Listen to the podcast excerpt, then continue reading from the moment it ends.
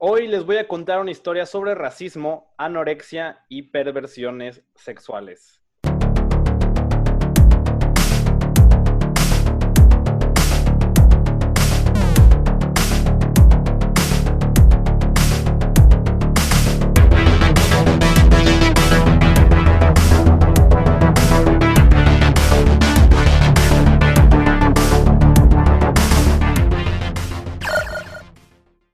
Bienvenidos nuevamente al Club del Desayuno, el podcast donde una vez por semana ahora les hablamos sobre cultura popular.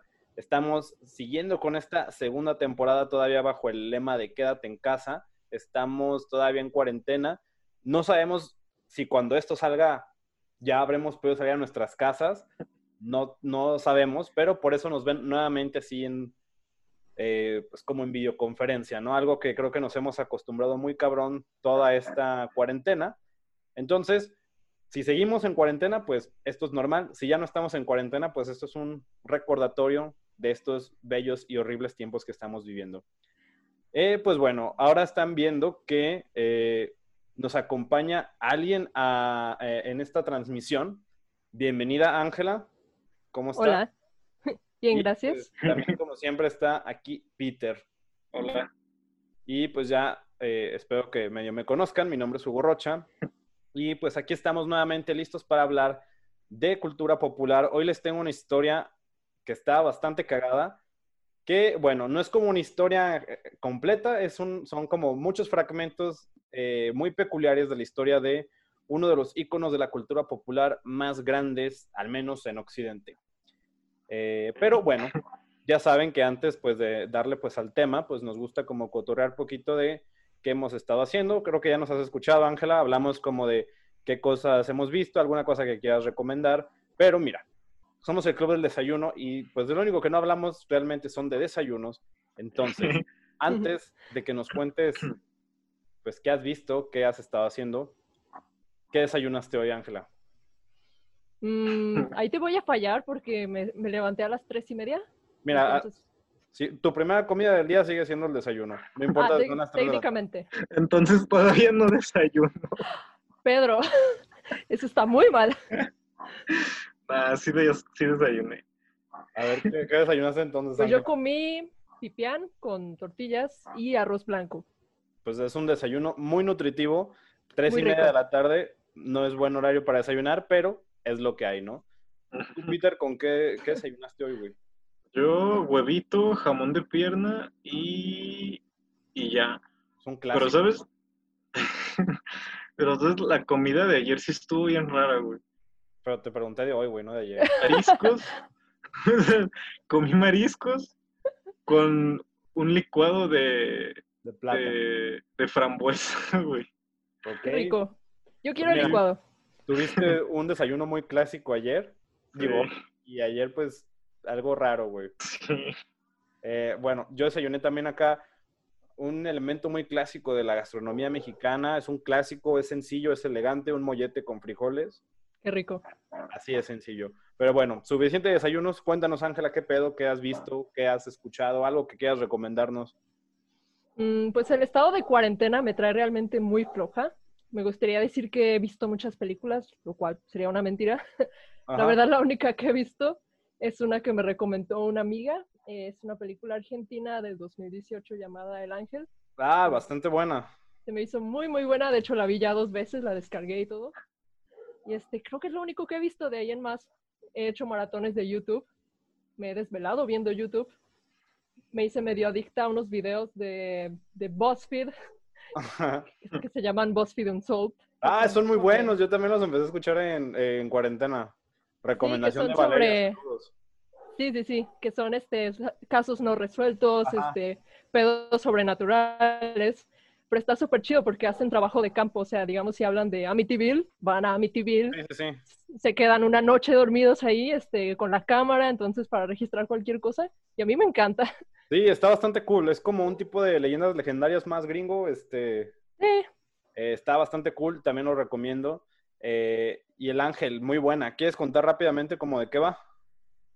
Eh, sí, es, está basado, mm, ligeramente basado, porque se toman muchas pues, libertades artísticas, en Carlos Robledo Puch. que pues fue un, un, este, asesino serial argentino de los años 70. Se le apodó el ángel, pues por su aspecto como muy inocente, el Ajá. ángel negro de la muerte creo que le decían. Y este, pues básicamente está basado como en sus crímenes. No necesariamente es un estudio de su persona porque es alguien pues raro. En la película lo ponen como, como un sociópata casi casi. Ajá. Entonces, pues más que nada es como puro desmadre, él y su compañero, Sí, del es- que es está enamorado. Y el, el ángel es, es cool, es deadly but cute, ¿sabes? Este, es muy buena película argentina, fue un éxito pues hace dos años. ¿La viste tú, Peter? No, nomás vi el cartel y, y ya. Y Ah. un tráiler. Chécala, te va a gustar. Está Pero- producida por Sí. Pedro Almodóvar. Ah, bueno, no sabía eso, fíjate, eso no me lo sabía, pero sí es bastante buena. Y él es el productor. ¿Y tú. Peter, qué, qué nos cuentas? ¿Qué has visto? Yo, a ver, yo he visto varias cosas. Hecho, he estado viendo, voy a mencionar tres películas, pero solo así rápido. Dale. Este, son películas asiáticas. Creo que dos de ellas son chinas. ¿Ok? Una se llama este, Largo Camino hacia la Noche. No, no te creas. Se llama Largo Camino a casa. Ajá. Y es una película que dura como tres, casi tres horas. Pero está ¿Dura ¿Cuánto, perdón? casi tres horas. Ah, pues es que el camino era largo, güey. Como 2.40. Sí, se lo tomaron muy en serio. ¿Es una de un niño y su abuelita? No, Ah, Esa, no, esa yo es- también la vi, pero no sé, cu- no, creo que no. Pero tiene un nombre parecido, Sí. ¿no? Sí, pero no me bueno, acuerdo. ¿saben qué? Mejor voy a hablar nomás de esta y las otras dos después las menciono. Ok. Esta eh, trata, trata de, de un hombre que Ajá. te cuenta que tuvo que huir de su, de su pueblo por problemas que tenían que ver como con gángsters. O sea, le tendieron como una... Le quisieron clavar un delito que él no cometió. O sea, le tendieron trampa. Entonces, el vato tuvo que irse de ahí. Entonces, nomás te cuentan eso y poco a poco te van revelando como que cositas de, de qué fue lo que pasó. Entonces es como vivir en Culiacán. Ándale, güey.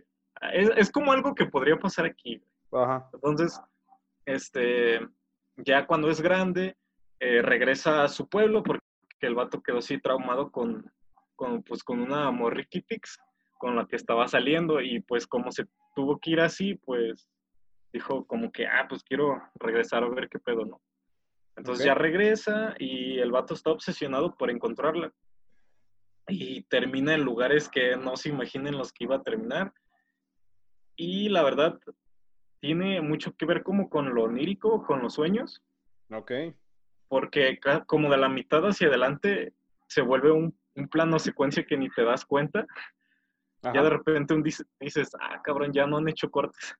Ok, y- bastante cool. Ajá, entonces eso sí tiene como un peso narrativo, pues, porque a partir de ahí las cosas se empiezan a poner como algo surrealistas. Ok. Entonces yo creo que es un buen uso del plano secuencia. Y tiene un ritmo lento, pero al final está chido la película. Pues es que el camino es largo, güey. El camino es Sí. largo. Ok. Demasiado. ¿Cuáles son las otras dos que viste? Sí, de Ah, rápida. Este, se llama El Sol que Abraza. Creo Ajá. que esa es, es, creo que también es, japo- es china, pero creo que es japonesa. Y otra que se llama Burning. Y tam- de Ay, las güey, la de tres, Burning la he querido ver, güey. está muy perra, güey. Está chida. Ajá, De hecho, sale el actor este que salió en The Walking Dead, el que la hacía de Glenn. Ajá, era el único asiático. Ajá, sí, sale, sale ese vato. Y esa película sí es coreana, esa sí estoy Sí. seguro. Esa, esa la he querido ver, pero no, no he podido. La checaré y pues a ver si la volvemos a mencionar. Ah, pues miren, yo de mi parte eh, acabé el juego de Spider-Man de PlayStation 4. Saludos a Lalo que me prestó su PlayStation y ha hecho mi cuarentena un poco más feliz. Que no mamen, qué puto juegazo, ¿saben? O sea, saben que me mama mucho Spider-Man, ya le dedicamos un episodio, ya me embriagué hablando de Spider-Man. Este, qué juegazo, neta. Tiene un Sí. guion muy perro, la neta. Este, probablemente es la mejor película de Spider-Man que no han hecho. Este, muy buena, de verdad. Este, chillé al final. Me recordó como aquellos años como en 2004, 2005, cuando jugaba Spider-Man 2, el videojuego, yo me sentía emocionado.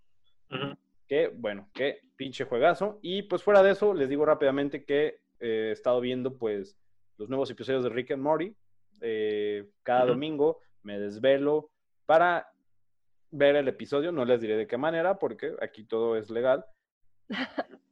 Y se está haciendo costumbre que es como que veo episodios de Rick and Morty y ya después hago test de BuzzFeed, ahorita conectándolo con lo tuyo. Entonces, han hecho como domingos muy interesantes. Es altamente recomendable, me hacen bastante feliz. Y bueno, pues eso es como las recomendaciones y lo que estábamos hablando de cultura popular para que lo chequen ustedes eh, cuando escuchen este episodio.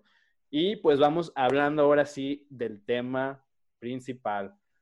Que a ver, Peter. Dime. directa para ti. Okay. ¿Alguna vez tuviste una Barbie? No. Pues mira. No, pero tuve Barbies de hombres, que eran los Max Steel. Dos. Sí, pues mira. Sabía que dirías eso. Qué bueno que lo dijiste. Yo nunca tuve Barbies, tampoco, tampoco tuve Max Ajá. Steel.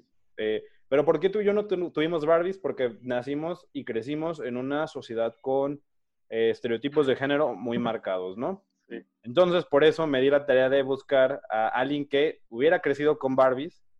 Eh, y además también sabemos que el personaje de Barbie eh, ha tenido como una influencia muy cabrona pues, para las mujeres, ¿no? Como para el género femenino, ha cambiado mucho las cosas. Entonces, Ángela, cuéntanos. Ya te pregunté antes de invitarte que cuál era tu relación con Barbie.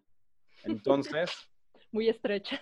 ajá, ¿qué, me puedes contar? ¿Qué, ¿Cómo conociste a esta rubia escultural hecha de plástico? Mm, no recuerdo exactamente cuál fue mi primer contacto con ella, Ajá. pero este, pues sí, sí, sí tuve montones y montones de Barbies. No solo Barbies, sino las competencias incluso. No sé si alguna vez vieron, por ejemplo, a Mycin. Sí, claro, Mycin. Mycin, creo Y que llegué a tener ¿o las Bratz. Llegué a tener como dos, no me gustaban mucho. Eh, sus caras se me hacían como muy deformes. Ten- Tenía Eran como incluso... más de barrio las Bratz, ¿no? Y eran Sí. más, más cholonas, güey. eh, sea, es como que- más- O sea, es que como una que es Barbie y la otra ya sería así como que la Kimberly o algo así. Eh, De hecho, sí tienen cara de Kimberly's. Teníamos unas también llamadas Britannies, que eh, era una marca original, pero como más, este, más local probablemente. Ajá. Que más tenía las Kellys, que pues eran la hermanita de, de Barbie. Teníamos incluso un club, que era el Kelly Club.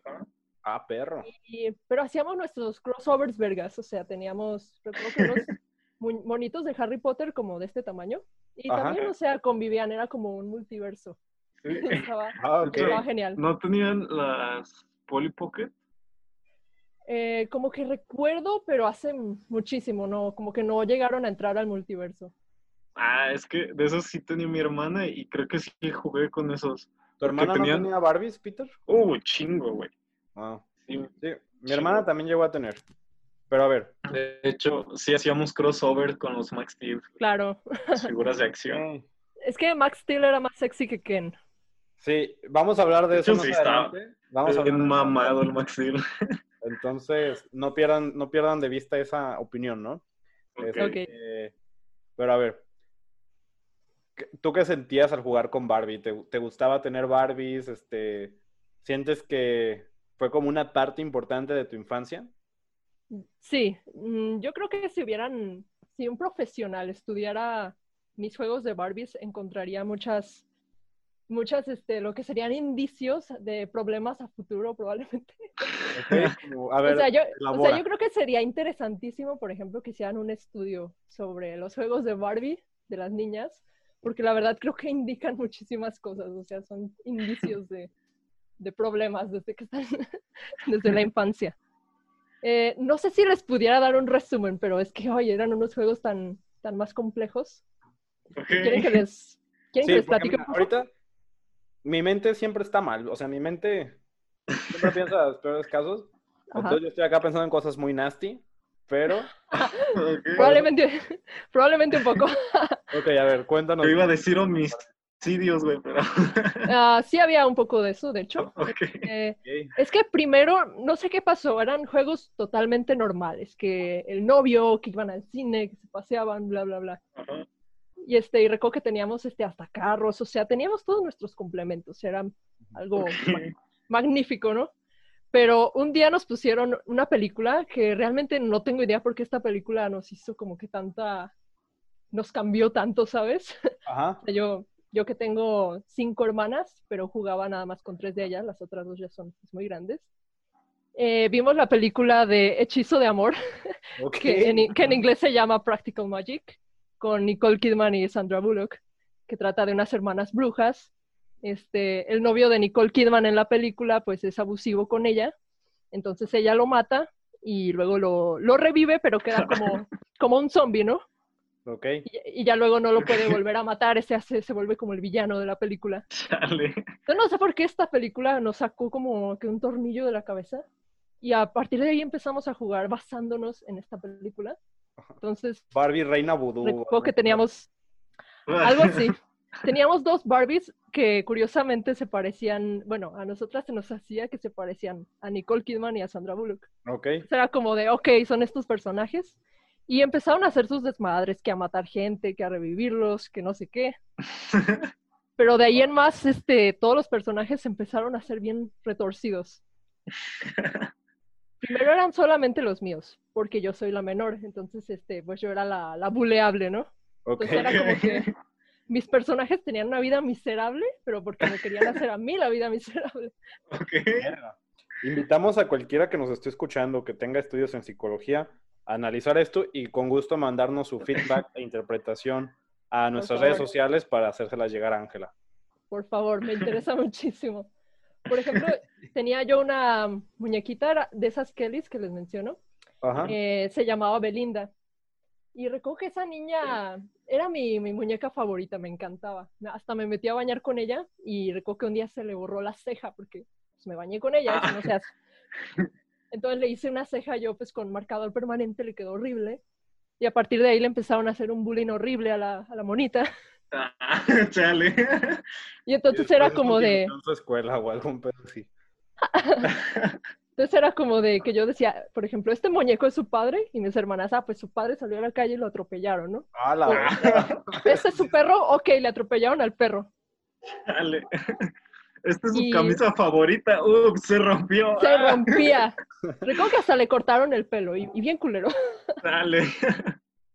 Y este, su madre era una monita que yo tenía de Blancanieves. Le decíamos Blanca Rocha para mexicanizarlo. Ah, Eres tú, güey. Y su mamá que era como una maestra de la escuela que maltrataba a los niños, algo así. Recuerdo que to- todos eran abusivos, casi todos los personajes. Había uno que era... el- México, ¿no? Eh, sí, creo que era un reflejo de la sociedad simplemente. Había un maestro que les decía ratas a los niños, me acuerdo, en nuestro juego. Les decía, a ver, ratas, ¿trajeron la tarea o no? Mira, eso sí está más light que en la vida real. Claro. O sea, ojalá nos dijeran ratas solamente. Sí, o sea, En la vida real nos decían, échense un salivazo. Sí me lo, acuerdo. peor, lo peor es que eso es verdad, para que nos escuchen. Vaselina. Eso, eso no es... Sí, vaselina. Eso Que no es nos decían Eso es 100% real. lo de la vaselina. Sí. Ay, no. Qué horror. Teníamos también, es que había, les digo, había un montón de personajes. Era una Barbie, una Barbie negrita que le pusimos una vez una cola de sirena. Y entonces este, decíamos que ella creía que era una sirena, pero no lo era. Eh, era nada más una señora drogadicta. Y ¿Qué era negra, Ángela? Sí era, sí era negra. Ok. Se drogaba con crack, ¿no? Mira, yo les advertí que íbamos a hablar de racismo en este episodio. Ok. Y drogas. Rayos. Y tenía un esposo que supuestamente también era el pescador, que la había pescado, entre comillas, obviamente, pero también era un drogadicto. Él no era negro, pero creo que tenía la piel bronceadita. Ok. Pues eso me habla de que era como un juego de tráfico de blancas. Bueno, no de blancas, pero de. O sea, su- en el subtexto hay, hay, hay, hay notas de abuso también, ¿eh? O sea, También porque tenían hijos, los descuidaban por días. Eh, luego había niñeras que también eran, la mayoría de ellas robaban las tiendas o les daban alcohol, les daban alcohol a los niños. Teníamos una monita que era Jessie, la de Toy Story. También ella era una niñera drogadicta. De hecho, le pintábamos los ojos rojos porque decía, ver, está, está drogada, ¿no? Siempre está drogada. Teníamos un Woody también, y Woody era un pervertido que espiaba a las mujeres en el baño, cuando iban al baño. Pues mira, eso creo que puede que sí sea como el personaje de Woody normal. Se ve medio pervertido el Un Woody. poco, sí tiene cara. Creo que por eso hicimos esa relación. ¿Qué más teníamos? Teníamos a dos Kens, dos muñecos Ken, que eran iguales, entonces eran gemelos. Ok. Y ellos iban al parque y secuestraban niños. A la verga. Sí, o sea, se, se iban al parque literal a ver qué niños pasaban y hasta jugábamos los secuestros y todo. No, no entiendo, no entiendo porque eso era divertido para nosotras. Y que más, uno de ellos también tenía como un trabajo de mago, se llamaba el mago Truquitos, pero les decía a todos, a ver, para el siguiente truco se tapan los ojos dos segundos. o sea, era un tipo súper... Eso tiene como muchas connotaciones sexuales, ¿sabes? Y Yo no confiaré en alguien que le digan al truquitos y que me pida que me... que les digan el chupetín, güey. El chupetín. Pues mira, Ay. se me hace como muy cagada esta relación que tienes con Barbie, cómo hiciste este multiverso enorme. Era un multiverso. Eh, y así como, como fue contigo, pues Barbie creo que fue un pedo importante para la vida de muchas morritas, que como dices tú, Peter, con tu hermana que tenía un chingo, también mi hermana tenía un chingo de Barbies. Entonces vamos a explorar brevemente la historia de esta muñeca y después conocerán cuál es el tema del que en verdad les voy a hablar. Pues mira, Ok. Ok. Barbie ha estado presente en este mundo desde 1959. En ese entonces, el mundo cambiaría con la llegada de una muñeca que pues iba a cambiar todo para siempre, ¿no? Con una cabellera rubia y proporciones irreales, se volvería en un icono de la cultura popular, empoderando a cientos de miles de mujeres y a su vez crearía un chingo de conflictos de aceptación en cientos de miles de mujeres. Como se imaginarán, estoy hablándoles de Barbie, que no debían imaginarlo porque ya se los había dicho, pero pues así lo había escrito en un inicio. Pero bueno, es una muñeca que es parte de la infancia de muchas chicas y también de algunos morritos, ¿por qué no? No, no estoy diciendo que era nada más algo exclusivo de morras. Que muchos recordaremos con nostalgia, pero que quizá no recordamos en todas las polémicas en las que se ha visto involucrada. Hoy les voy a contar algunas de estas controversias que quizá muchos de nosotros no conocemos o recordamos, ya que Mattel siempre ha intentado ocultarlo. Eh, menciono esto de, de que empoderaba a mujeres Barbie, porque como bien sabemos, Barbie ha tenido un putero de profesiones, ¿no? O sea, Barbie hace todo. Y de alguna manera, pues empoderó a las mujeres de que podían ser todo lo que quisieran ser, de que pues, quería ser astronauta, puede ser astronauta, quiere ser presidenta, puede ser presidenta, quiere ser modelo, quiere ser maestra, quiere ser doctora, lo puede ser, ¿no? Eh, no sé, Ángela, si en tu caso algo así ayudó que hubiera un chingo de Barbies, no sé si tenías una Barbie favorita. La Mm, Barbie sí, secuestradora, güey. Mi favorita. No sé, como les digo, mi favorita era la, la chiquita, que era como una Kelly, pero Ajá. el pelo café. Se llamaba Belinda. A la que le hacían el bullying. Sí, esa era mi favorita, no sé. Era la, la profesión favorita, ¿no? El bullying. El bullying. no. Sí, curiosamente no, no me llegué a tener una relación más profunda con las Barbies adultas, sino con las más chiquitas. Sí, y eso, eso era interesante, ¿no? De que tenía como versiones como adultas, tenía versiones adolescentes, tenía versiones como más niñas. Pero sí, bueno, yo me identificaba más con las niñas. De hecho, yo me acuerdo de, de una, pues no sé si lo vas a mencionar, pero de una Barbie este, que causó como polémica, güey. Que era la Barbie embarazada. güey. mira, no me acuerdo, güey. Probablemente sí lo puse ahí. No, Ahorita, es que yo, yo sí la vi porque mi- una prima mía la tenía, güey. Y estaba bien creepy, güey. Porque haz de cuenta que podías guardar el bebé en la panza, güey. así es. Y la, ¿Sí? Ah, y este, entonces, pues podías ponerla cuando estaba con el bebé y cuando lo sacabas, güey, y ya tenía el, el vientre plano y todo. ¿Qué pedo? De educación sexual. Y, y muchos, pues como que empezaron de, "Eh, pero ¿por qué van a, ya ves, ¿no? Que por qué va a dar este a luz el bebé y que por qué está embarazada y que se van a empezar a preguntar que por qué y eso yo estaba de, Pues mira, Es una Bar- Barbie transformable, güey. estás spoileando un poco, pero no te Oh. preocupes, güey. Porque vamos a hablar de más polémicas que hubo alrededor de ese muñeco. Pero no te preocupes, Peter, no has arruinado todo. No me agüité, güey, no te preocupes. Ah. Eh, pero bueno, sigamos rápidamente con la historia de Barbie rápidamente, ¿no? Eh, fue lanzada al mercado por Ruth Handler en marzo de 1959, quien creó a nuestra Barbie para su hijita, que, como se lo imaginan, su hija se llamaba Bárbara. Barbie para los a quien veía jugar con muñequitas de papel y pues esto no le latió a la Ruth Handler. Entonces creó su propia muñeca basada en una muñeca alemana llamada Bild Lily. Qué bueno. Eh, es 1959, ya sabemos que para ese entonces los alemanes y los gringos ya estaban cool, ¿no? Ya habíamos dejado el genocidio. Todo atrás. chido. Entonces, empecemos sabiendo de que Barbie es como una medio copia de esta muñeca alemana, ¿no? Pero anyway, el punto es que así nació Barbie y como sabemos, empoderó a miles de mujeres, como ya estábamos hablando, eh, transmitía este mensaje de que podías dedicarte a lo que te apasionara en lo que parecía ser un mundo de hombres, ¿no? Eh, pero bueno, si quieren saber más de la historia de Barbie y este juguete, pues como dices tú, Peter, puedes, pueden ver el episodio de, de Toys That Made Us, donde hablan a fondo de la historia de este personaje, eh, de los altos y bajos de, de esta historia, ¿no?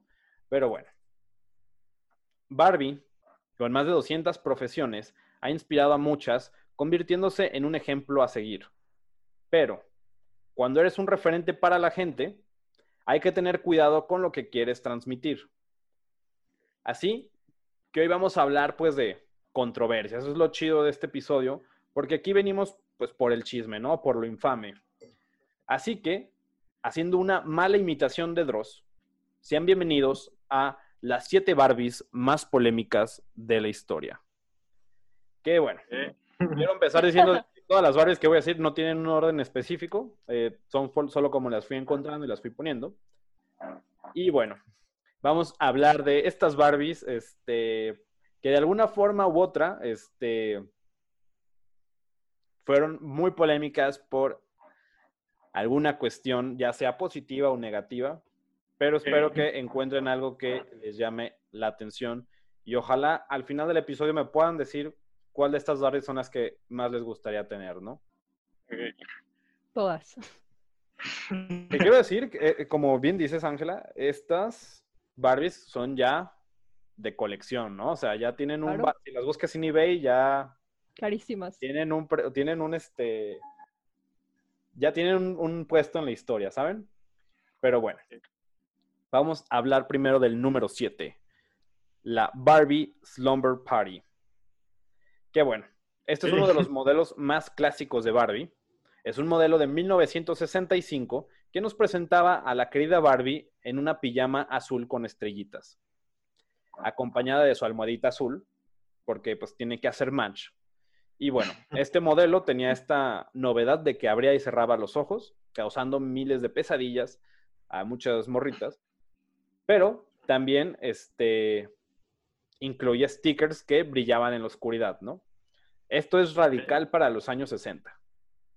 Pero, ¿por qué la polémica? Pues esta Barbie representa y quizá fue el inicio de esta mala reputación que asociamos con la famosa muñeca, ya que empezaba a promover hábitos no muy saludables como la anorexia y el proponer estándares de belleza completamente irreales. ¿Por qué? Porque la Barbie Slumber Party incluía una pequeña báscula que tenía marcado el peso oficial de Barbie. ¿Se les ocurre cuánto pesaba? Mm, Verga, a ver. 45. Sí, ¿qué iba a decir? 47. Ok, ahí les va. El peso de Barbie, según esta báscula, era de 110 libras. Que, si no pusiste atención en la primaria y no tienes idea de cómo convertir libras a kilos, probablemente no estás captando el pedo de esta situación. Porque, sí, Barbie, siendo una mujer adulta bastante alta, que ya según esto mide o medía como 1,80 aproximadamente, pesaba únicamente 49 kilos. Y, pues, ¿cómo llegas a ese pesaje ideal? Pues también la Barbie Slumber Party te entregaba el secreto. Porque también esta Barbie incluía un pequeño libro, eh, el libro favorito de Barbie, que este, además de promover el hábito de la lectura, también promovía la anorexia. Ya que el libro, ya que el ¿Eran libro- TV y novelas, güey? Haz de cuenta, güey. Haz de cuenta, este, titu- este libro se titulaba eh, ¿Cómo perder peso? ¿Qué? Y ¿En serio? mirabas en la parte de la contraportada, encontrabas el secreto y la respuesta para esto. La respuesta era muy sencilla, es no comas. Vaya. ¿Qué? Iba a decir vomitar, güey. No, mira, yo estaba hablando de anorexia, no de bulimia, pero entonces ya saben los que nos escuchan, si quieres llegar a tu peso ideal, deja de comer. Barbie es lo que aprueba. Recordemos que estos son los años 60, este, y pues sí, Barbie llevaba poco en el mercado y ya andaba promoviendo cosas muy cool entre la gente, ¿no? Canceladísimo a Barbie. Sí, o Barbie estaría cancelada si. Vamos a cancelar a Barbie. hagan su hashtag y etiquétenos en todas las redes. Pero bueno, esa es la Barbie Slumber Party. No sé, creo que ya habían escuchado, tú ya habías escuchado esto, Peter, me imagino, ¿no? The Slumber Party. Es que esta la mencionan Mm. brevemente en el episodio de, de Toys That Made Us. Como que nomás me acuerdo del outfit. Mira, pues lo, aquí lo que importa es su pinche pesa y su libro, ¿no? Eh, también para que nos Y, para y que Peter nos- se acuerda del outfit. Ajá, yo de, ah, esos tacones estaban bien perros. Que está en pijama. Y acá su pijama azul fabulosa. Este, que para quienes nos escuchan y quieran ver estas Barbies, pueden seguirnos en Facebook e Instagram y por ahí vamos a tener una publicación con todas las Barbies de las que estamos hablando ahorita, ¿no?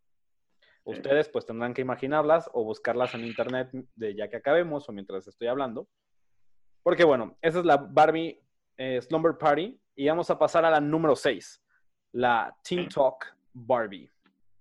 Que, ok, podemos decir que ya hablamos de la Barbie anterior, ¿no? Pero pues eran los 60, eran estándares de belleza muy diferentes y también pues en los 60 como que no pensábamos muchas cosas, ¿no? Pero bueno, eh, vamos a viajar a 1992, donde nuevamente Barbie fue acusada de promover ideas negativas. Pongámonos en contexto. Sabemos que Barbie fue la mejor amiga de muchísimas niñas, pero ¿en realidad puede existir una mejor amiga que no hable? Pues muchas niñas le contaban sus secretos e intimidades a sus muñecas. Así como Ángela jugaba al secuestro y cosas así, muchas niñas querían hablar con alguien y tenían a sus Barbies, ¿no? Eh, y esta relación solo podía ser más real si Barbie les contestaba de vuelta. Ah, Así es como, así es como en los años Oh, no. 90 llega la Teen Talk Barbie, que igual le podemos llamar como la Barbie cotorra, ¿no? Era una Ay, versión, no. era una versión adolescente de la muñeca que Ajá. tenía una caja de voz con algunas frases pregrabadas, que eran algunas de las siguientes. Bueno, ¿se les ocurre como qué frases podría tener esta, esta Barbie? Mm, A ver, eh, pues diría la típica, eres mi mejor amiga, pero eso no tiene nada de controversial, entonces. ¿Tú, Peter, qué crees que...? No sé, estoy imaginando cosas feas. Pero este, Yo iba a decir como de... ¡Viva ah, Satanás! Sí, viva Satanás. No, como de vomita y no comas. eh, deberíamos besarnos, no le diremos a nuestros padres. Pero no, acá les van las frases de nuestra querida Barbie.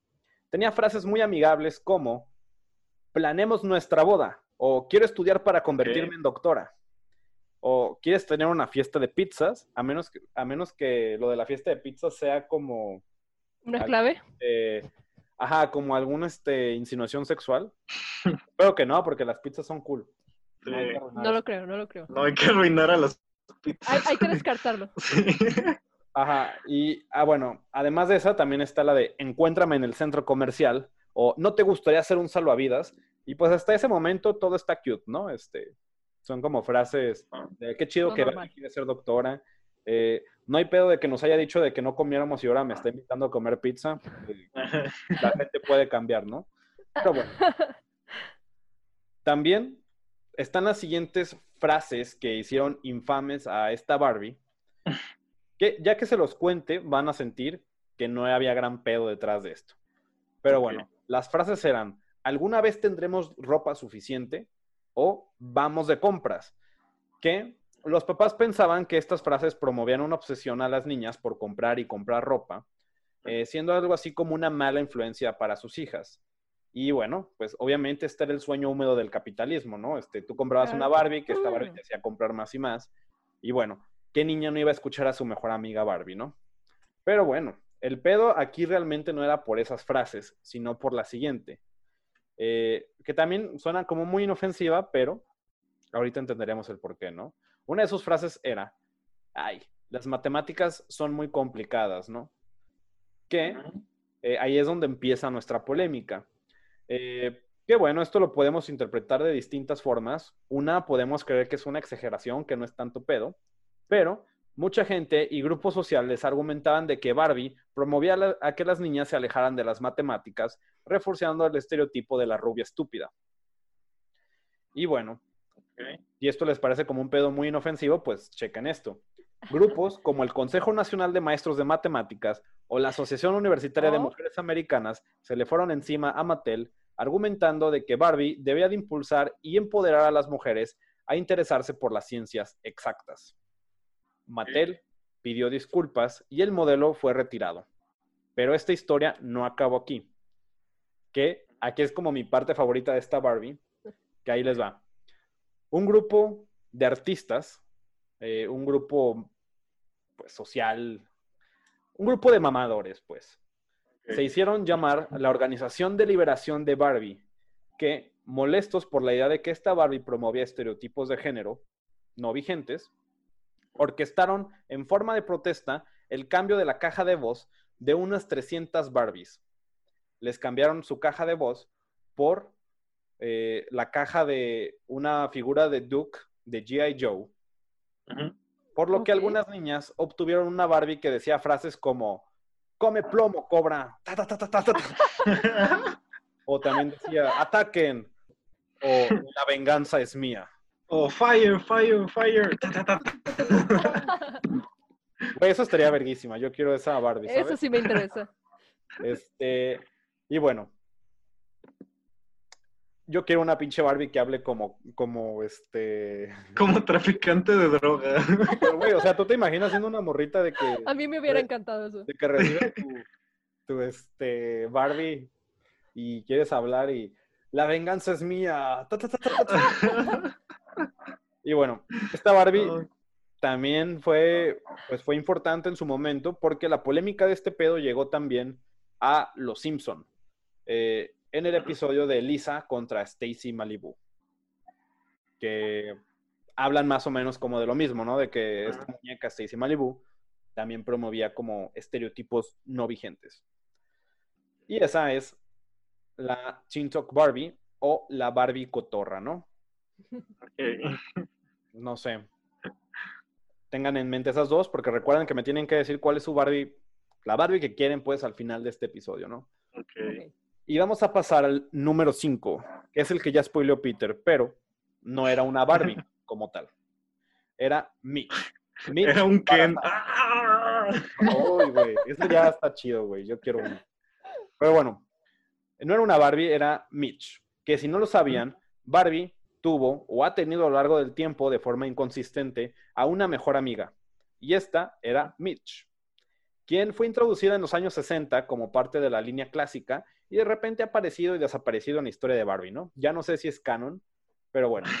En 1988 lanzan la línea de Happy Family, el cual incluía una versión de Mitch embarazada. Que también esto lo podemos ver como con dos perspectivas, que es el modelo que decía Peter, que tenía como esta pancita retráctil que podías como sacar y... Estaba bien perra, güey. Pero ahí te va. Podemos verlo como de dos formas, ¿no? Uno, lo vemos como algo positivo, de que nos hablaban sobre cómo funcionaba el embarazo, cómo nacen los bebés, y que de alguna forma podía ser educativo para las niñas, ¿no? O dos, lo podemos ver como algo negativo, pensando que promovía que las, perdón, que promovía la idea de que las mujeres forzosamente debían de embarazarse y cumplir con el rol de madre, Algo que, pues, sadly en México, pues aún es una realidad en muchos estratos sociales, ¿no? Pero bueno, aquí cada uno lo analiza como quiere, pero el pedo fue el siguiente. Muchos padres de familia se indignaron por dos grandes motivos. Número uno, Mitch se veía muy joven para ser mamá, siendo algo inaceptable. Ah, Recordemos que pues era muy joven. Este, que ok. Aquí en el Club del Desayuno decimos, embarázate cuando quieras, mientras seas mayor de edad. No creemos que sea lo más inteligente. Ten todo en consideración, pero es tu cuerpo, es tu decisión. Eh, pero bueno, era muy joven para, ser para estar embarazada, ¿no? Que igual pónganse al tiro, pues tampoco hagan pendejadas, pero pueden hacer lo que, lo que quieran.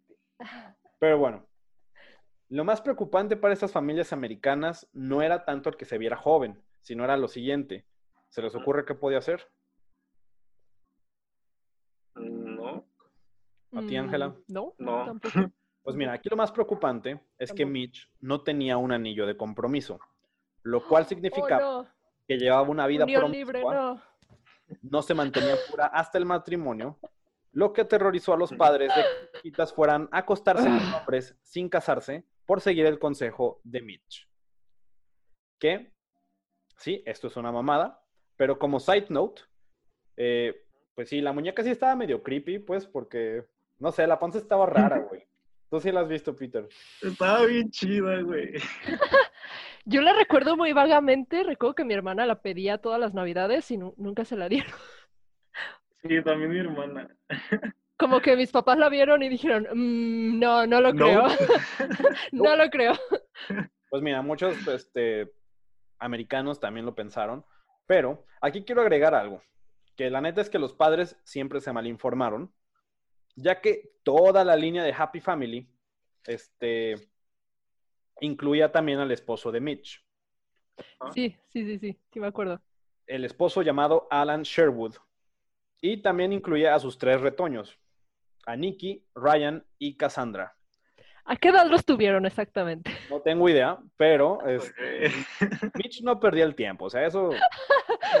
A lo que iba. Mientras no estaba con Barbie, andaba acá con el, con este compa, ¿no? Con el Alan Sherwood.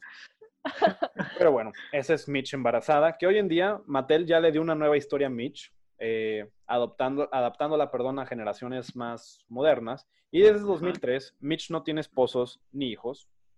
Todo fue una pesadilla. Creo que ese es el canon actual. Yo me, me imagino a los, a los güeyes de mercadotecnia cuando pasó eso del anillo, ¿no? De, ah, ¿sabes? Eso de, y el anillo viene por separado, güey. Ah, güey. Nuevamente el sueño húmedo del capitalismo. Sí, güey, dinero. Ajá. Y bueno, continuemos. Vamos a la número 4, la Barbie Poopers Cooper. Este, que bueno, ya vamos a la mitad. Y ya es momento de que Mattel diga, ya, güey, suficiente.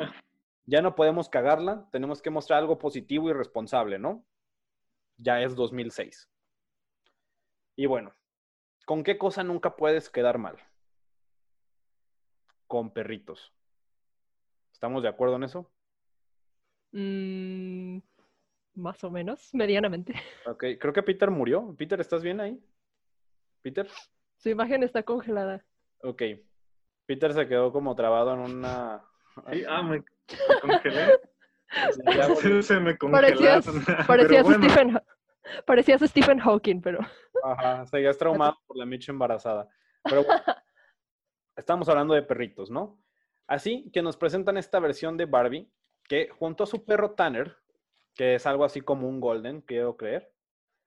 Me da un chingo de risa la imagen de Peter trabada, debo decirlo. ay Dios, Ok. Ahorita Está muy feliz. de- debe de está muy contento. Récenle al wifi del Peter.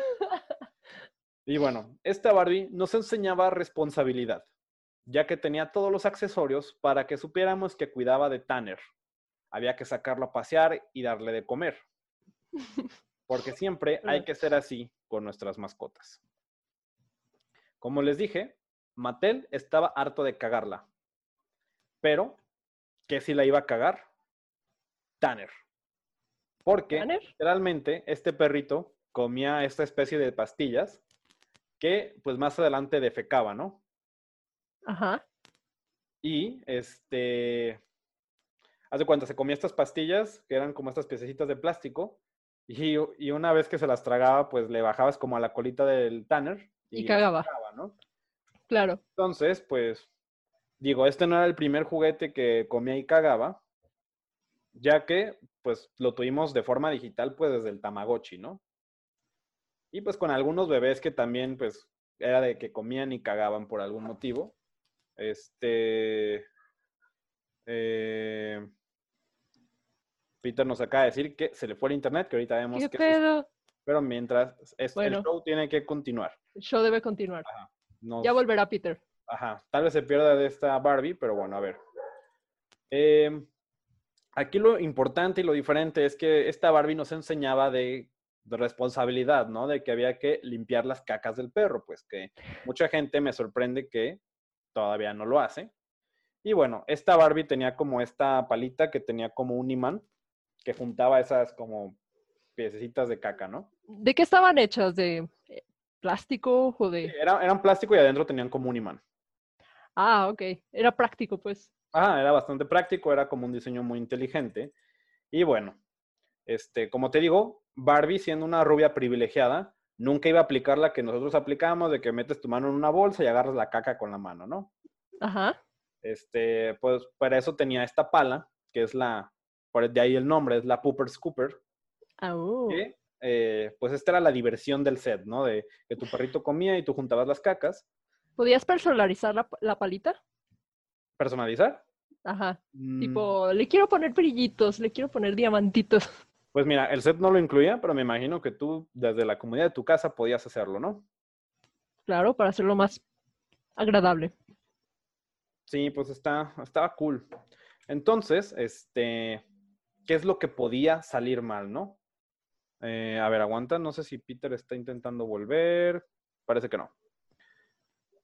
Ok, sigamos. Rip Peter. ¿Qué se te ocurre que pudo salir mal? Mm, no sé, la gente es muy escandalosa. Pues mira, Así lo que salió mal fue lo siguiente. ¿Qué? Y bueno, ¿Qué pasó? indirectamente, Barbie y Tanner promovieron la coprofagia. Y valió verga. ¿Cómo? Porque, bueno, las caquitas eran la comida del perro al mismo tiempo. eh, y bueno, a veces eso usan los perros, ¿no? Como que se comen su caca y también. Ajá. Pero lo que no esperaba Mattel es que los niños se tragaran las mismas cacas del perro. Y además, Oh, no es la primera vez que un niño se traga un juguete. Digo, eso ha pasado en toda la pinche historia. de hecho, por eso vienen las advertencias, ¿no? Ajá. De estos juguetes son muy pequeños para niños de bla, bla, bla. Sí, digo, no, no es como algo nuevo, pues. O sea, ya muchos niños habían comido pedacitos de plástico. ¿Qué onda, Peter? ¿Has vuelto? Hey, Peter. Está conectando su audio. Eh, pero bueno, esto sucedió, Ángela. ¿Qué onda, Peter? ¿Ya nos escuchas? ¿Todo cool? Ok. Te hago un resumen. Barbie tenía este Ajá. perrito que tenía unas piecitas de plástico que se las podía comer y las podía cagar. Y Barbie las juntaba con una, o sea, las cajitas tenían un imán y Barbie las juntaba con una pala, ¿no? Que estaba imantada. ¿Qué salió mal con esto? Los niños empezaron a comer las cacas. Las cacas del perro. Ajá. ah, sí. Qué bueno. Le decía Ángela que esta no es la primera vez que pasa de que los niños se comen los juguetes. Y que bueno, también, pues las piezas eran muy pequeñas como para que presentara algún riesgo de asfixia, ¿no? Pero el verdadero problema es que al estar inmantados, estos podían ocasionar distintas enfermedades en el estómago de los niños, por lo que tenían que llevar al hospital a los niños a que les hicieran un lavado de estómago o pues esperar, esperar a que cagaran estas cosas en su totalidad, ¿no? Cagar la cagada. justamente como le hacía el perro. Y bueno, pues nuevamente Mattel recibió quejas y tuvieron que cambiar el modelo del perro. Y bueno, esa es la Barbie Pooper Scooper. Y bueno, vamos a pasar al número 3, la Barbie Totally Styling Tattoos. Que bueno, sí, vamos a hablar a lo que le podemos llamar la Barbie rayada, ¿no? Ok. Que bueno, es 2009 y Mattel se atreve a presentarnos a una Barbie pues muy ruda, ¿no? Más punk. Cuando todavía los tatuajes eran visto como de malandrines y de alguien que se veía, que sentías que te iba a saltar o que no acabó la prepa, ¿no? Hoy ya pues ya es como otro pedo, ya todos tenemos tatuajes. ¿Eh? Este Y bueno, esta Barbie venía con una serie de stickers y sellos que podías colocarle en el cuerpo a tu gusto como si fueran tatuajes, ¿no? Haciéndola lo más punk que tú quisieras. Y eso no era todo. Además de que Barbie promovía, una ex- promovía pues la expresión personal a través de tu piel, también te daba a ti la oportunidad de niña de ponerte una serie de tatus falsos, ¿no?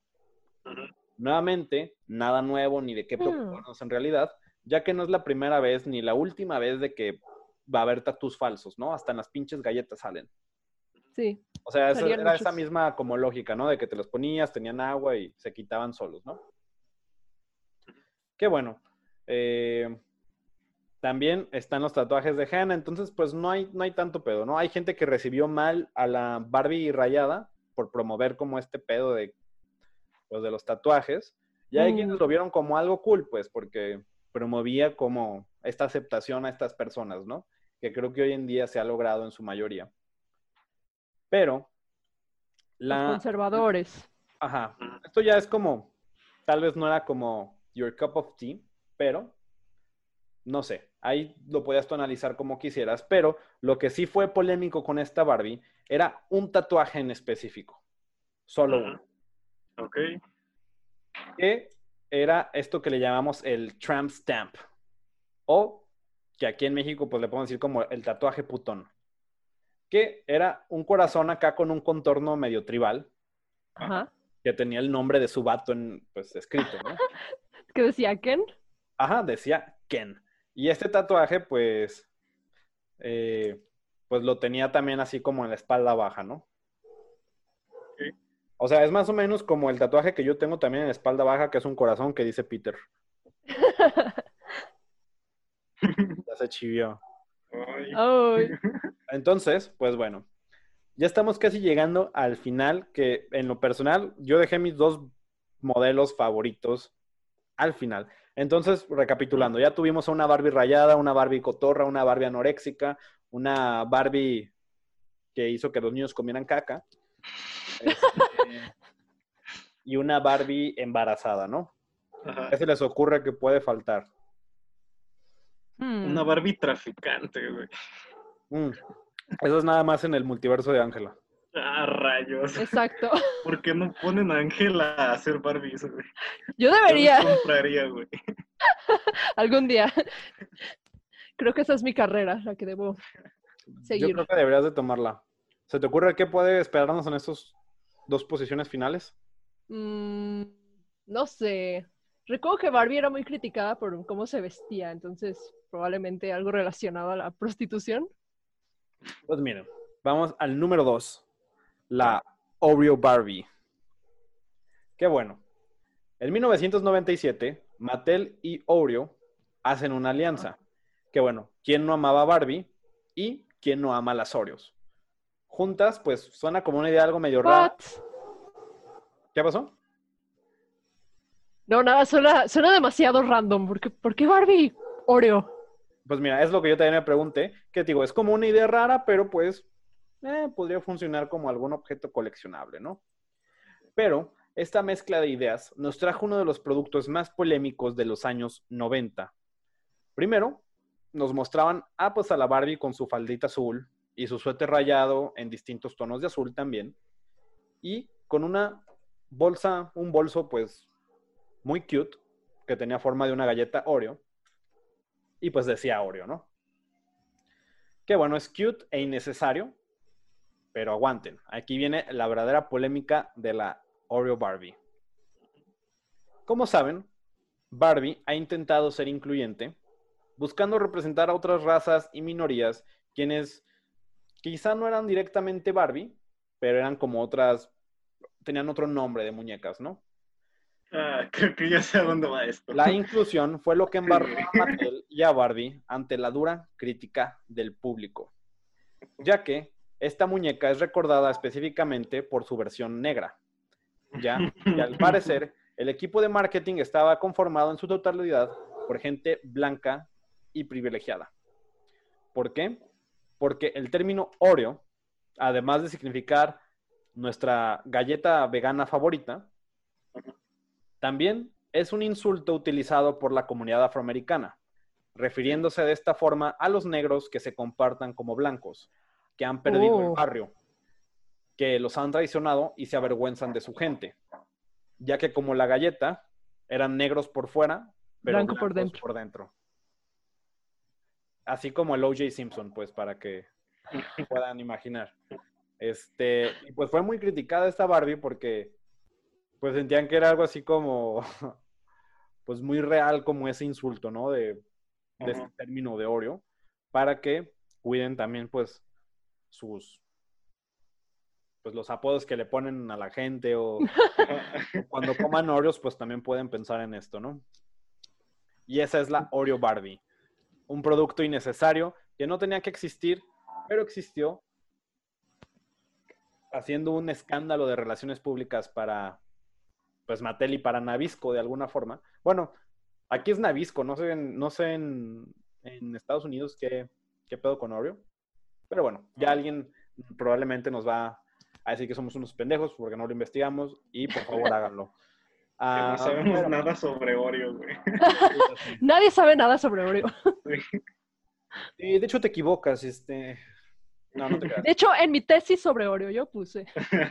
Pero bueno, es, es algo importante. Y neta, si la buscan en internet, pues pueden encontrar a la Oreo Barbie, ¿no? Que ya tiene como este puesto en la. eh, pues en la historia, ¿no? Y bueno, estamos llegando al número uno. Que originalmente todo este capítulo se lo iba a dedicar a, esta, a este modelo. Porque para mí es una historia espectacular. Y pues probablemente si ya nos escuchas en Spotify, pues la portada dices, ¿qué pedo con la portada de esta mamada? El número uno. Creo que tú ya la viste, Peter, ya te mostré como un preview. Ajá. Pero a ver, Ángela, estamos llegando al número uno. ¿Tú qué esperas que vamos a encontrar? Mm, tengo algo en mente, pero no sé si, si sea. ¿Tiene que ver con un juguete sexual? Oh, sí. Entonces creo que también conoces la historia. Sí, sí, sí, sí, sí. Para quien no la conozca, aquí les va.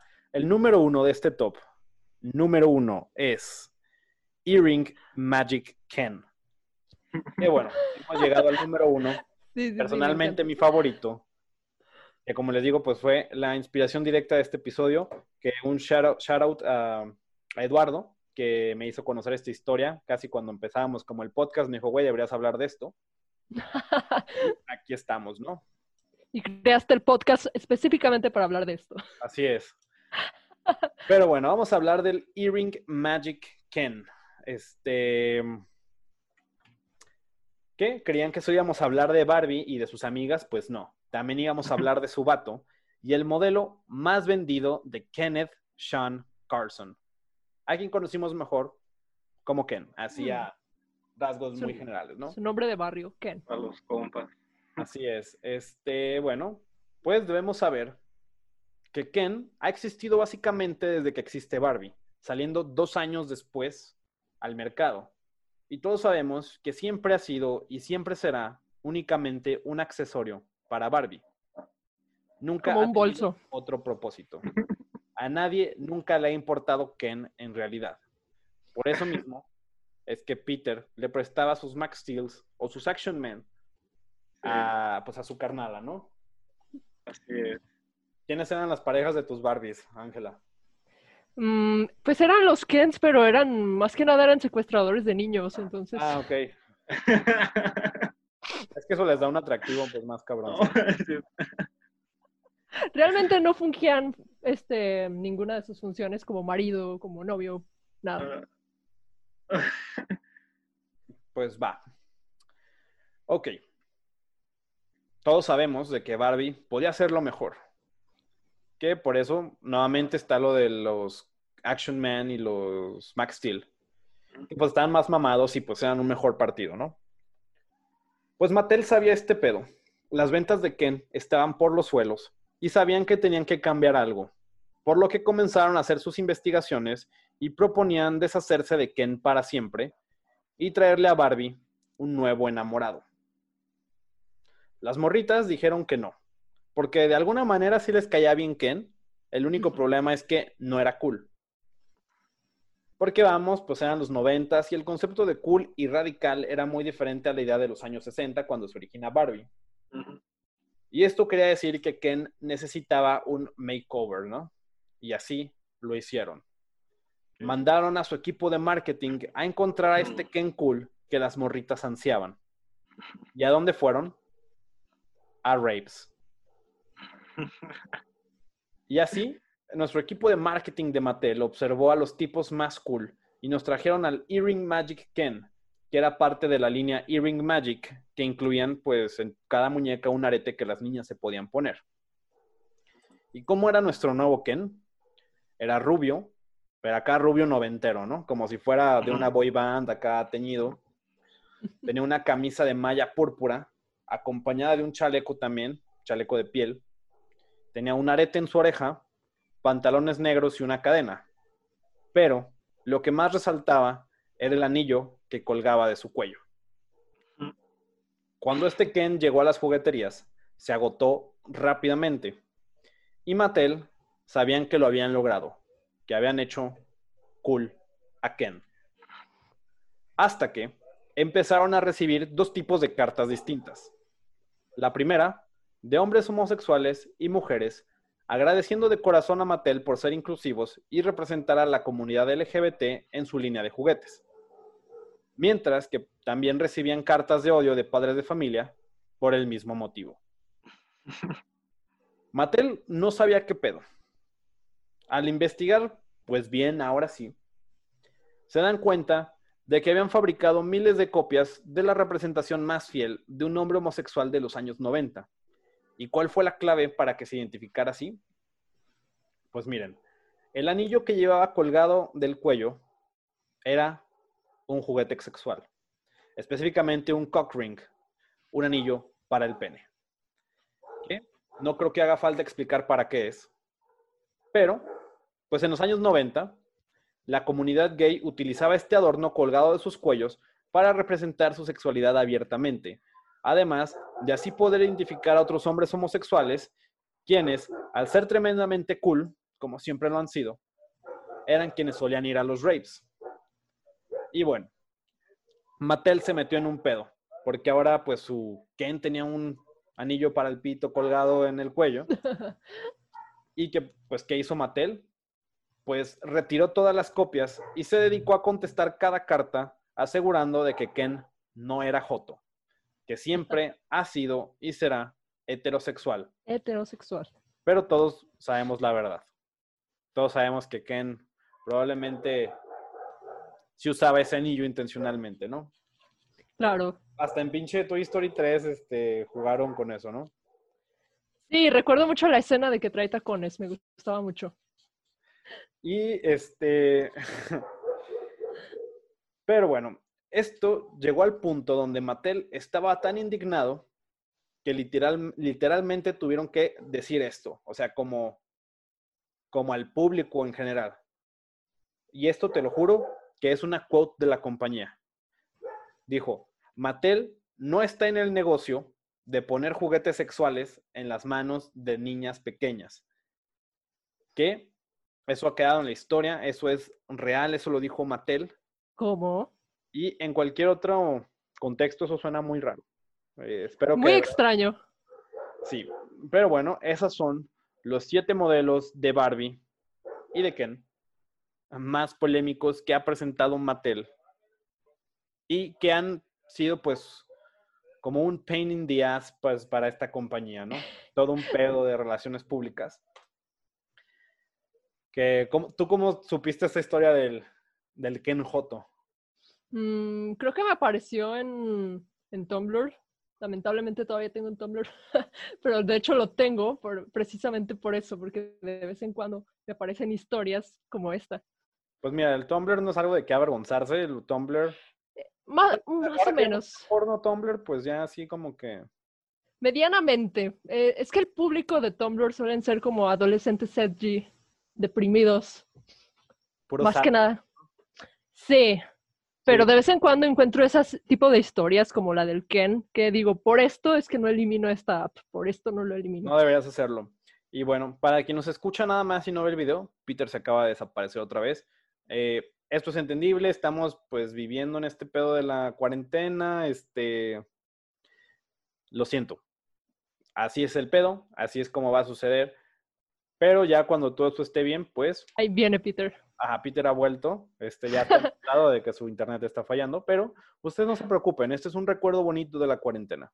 Sí. Eh, no, de hecho, no, no es el internet, se fue la luz. Ah, ver, se fue la luz. Peor Sí, aún. güey, no disculpamos a la Comisión Federal de Electricidad, Pero bueno, hemos llegado al final de este episodio y es momento de que me digan Sí. cuál es la Barbie o el muñeco que quisieran tener de esta colección. Uy, qué difícil. Pues, ah, A mí me fascina el Ken, yo tendría el Ken. Sí, yo tengo el Ken, aunque... Hubiera, hubiera encajado perfectamente en mi universo. Sí, o sea, me imagino a los Kens acercándose con el- acá el cock ring. Haciéndole Sí. así. Me hubiera encantado. ¿Y tú, Peter? Yo, pues mira, estaba entre la Barbie embarazada porque estaba bien perra, güey. y el Ken. Pero, a ver, ¿a quién elegiría? Güey, ¿sabes qué? Elegiría la Barbie embarazada. Arre. Sí. Este, miren, yo la neta también me quedaría con el, el Magic Earring Ken, porque es, es una mamada. La neta, es creo que el pinche eh, mono de Barbie más cotizado. Bueno, obviamente no, Sí. seguramente hay otros más cotizados, pero tiene una historia muy, muy peculiar. Y o sea, vean al pinche mono, vean al mono, está en la portada de este podcast y cómo chingados no se le ocurrió al equipo de marketing de, no lo sé. ¿Cómo es que alguien no dijo, "Mm, Mm. deberíamos de darle una segunda revisada a esto, ¿no? O sea, ¿por cuántas manos tú... Y, y ¿saben qué? Esto lo digo para todos los juguetes, ¿no? ¿Cómo es que pudieron aprobarlo? De... Pónganse al tiro, ¿no? Digo, hay cosas que entiendo como lo del Pooper Scooper de... No puedes... No es tu culpa que los niños sean estúpidos y se coman las cosas. Pero pues... Pero hay que imaginárselo, ¿no? Sí se mamaron, ¿no? Este, Qué bueno, espero que hayan disfrutado esta, esta parte de la historia de Barbie, que, como les digo, Barbie ha sido muy importante porque ha promovido cosas muy positivas. A mí se me hace un- como un juguete muy interesante por lo mismo. Ha promovido un chingo de cosas muy positivas, como sigue tus sueños, dedícate a lo que quieras. Las mujeres pueden hacer lo que quieran, no es un mundo solo de vatos, pero también tiene este lado muy oscuro donde no comas, este, no, que no te gusten las matemáticas, eh, no sé. Es maravilloso y, y es muy raro esta historia de Barbie, que pues obviamente como en esta sociedad más woke en la que vivimos, pues se ha intentado cambiar esto, ¿no? Se le ha intentado dar como proporciones más, más reales. Eh, no sé si se acuerdan que en algún punto quisieron hacer como una película live action de Barbie. Mm, Y sí, no ¿no? lo Que, recuerdo. saliera- que no iba a ser este Mar- Margot Robbie o algo así. No, querían que fuera Amy Schumer. Ah, es que lo dijeron de una de Margot Robbie donde ella iba a ser la productora. Pues mira, sí te, sí te creo que Margot Robbie pueda ser Barbie, pero originalmente querían que fuera como Amy Schumer, que pues es una mujer un poquito más llenita. Y es como de, pues, combatir este estereotipo, ¿no? Que es como lo que más le han se han quejado de Barbie, ¿no? Pero bueno, eh, Barbie seguirá siendo, al menos por mucho tiempo, creo yo, como parte importante de la cultura popular. Y si algún día deja de serlo, pues siempre estará su pasado, ¿no? Y siempre será parte fundamental de muchas infancias, como es tu caso, Ángela. Eh, nuevamente, si alguien escuchó la historia de Ángela y tiene algún insight que quiera compartirle, puede mandárnoslo o se lo puede mandar a ella directamente, ¿no? Por favor. No sé, ¿algún comentario más que quieran hacer antes de despedirnos? Yo quiero comprar la Barbie secuestradora. Es edición especial, güey. Es así, te digo que nada más. Mira, la neta, yo siento que todo el multiverso de Ángela dejaba pendejo a todo mi top, ¿sabes? Este, Recuerdo que teníamos también una que la hicimos como si fuera Una muñeca satánica, casi, casi. O sea, daba tanto miedo cuando la veías que mi mamá la tiró a la basura. O sea, A la. Sí, estaba horrible, horrible. Probablemente terminó con algún homeless, ¿no? Es probable de que sí. collar, güey. La pura cabeza, ¿no? Ay, no sé, era-. Mi hermana le hizo ropa como de espantapájaros. O sea, era como A la verga. Pero diabólico. O sea, estaba horrible. No, Pues bueno, eso ha sido todo por hoy. Espero que hayan disfrutado este episodio. Eh, es- eh, pues ya son un poquito más largos los episodios. Estamos intentando invitar gente para que pues haya más cotorreo. Y pues eso ha sido todo. Eh, ustedes también díganos en los comentarios, ya sea en Facebook o en Instagram, cuál es la Barbie que ustedes quieren o qué Barbie nos faltó, porque es, pinche Barbie ha hecho un cagadero en toda su historia. Entonces sean bienvenidos de pues corregirnos y decirnos que somos unos pendejos, también se vale. Eh, pues bueno, eso es todo. Eh, nos pueden encontrar en redes sociales como arroba no hay desayuno en Facebook, Twitter e Instagram. Eh, Ángela, gracias nuevamente por acompañarnos. Este, sé que pues de vez en cuando nos escuchas Sí. y pues qué chido que puedas acompañarnos. De verdad espero poder invitar a más gente a, a futuros episodios. Y ojalá, pues, como les dije, este pedo se arregle una vez que esta cuarentena termine, ¿no? Que Peter y yo podamos grabar nuevamente juntos. Peter, te extraña tu micrófono también. Oh. Eh, pero bueno, eso ha sido todo. Eh, mi nombre es Hugo Rocha, me encuentras como hrocha.v3 en Twitter e Instagram. Y también nos acompañó, aquí es donde te presentas, güey. Ángela. Ah, yo creí que te hablaba a ti. Yo soy de Peter. Ah, yo soy, ah, hola. Sí, yo soy Peter, me pueden encontrar como Peter Dalian en Instagram y pues ya, sí. Y tú, Ángela, si quieres promocionar tus redes sociales, también estás en un espacio donde puedes hacerlo. Pues yo no hago nada interesante en mis redes sociales, pero me encuentran como Ángela Moren, Moren por Moreno y luego S por mi otro apellido. Entonces queda como Morens. Sí, Y- y para quien no esté viendo esto en video, mm, pues iba a ser un chiste acá muy racista, pues, pero de, de, no, no es morena, es blanca, pero se apellida Moreno, pues. Chiste muy malo, probablemente. Te iba a decir, Ese me lo han dicho mil veces. Sí, camisa mis está bien perra la verga. Yay, gracias. Para que nos vean en video y también nos sigan en YouTube, también se puede. Y bueno, eso es todo. Nos escuchamos el próximo miércoles, porque sí, ahora los episodios son los miércoles. Ah, miércoles. Y este, pues, pasen chido, tengan una muy buena semana y, pues, no sé, no salgan en su casa y si salen, pues, tomen las medidas necesarias. Con cuidado. Bye. Bye.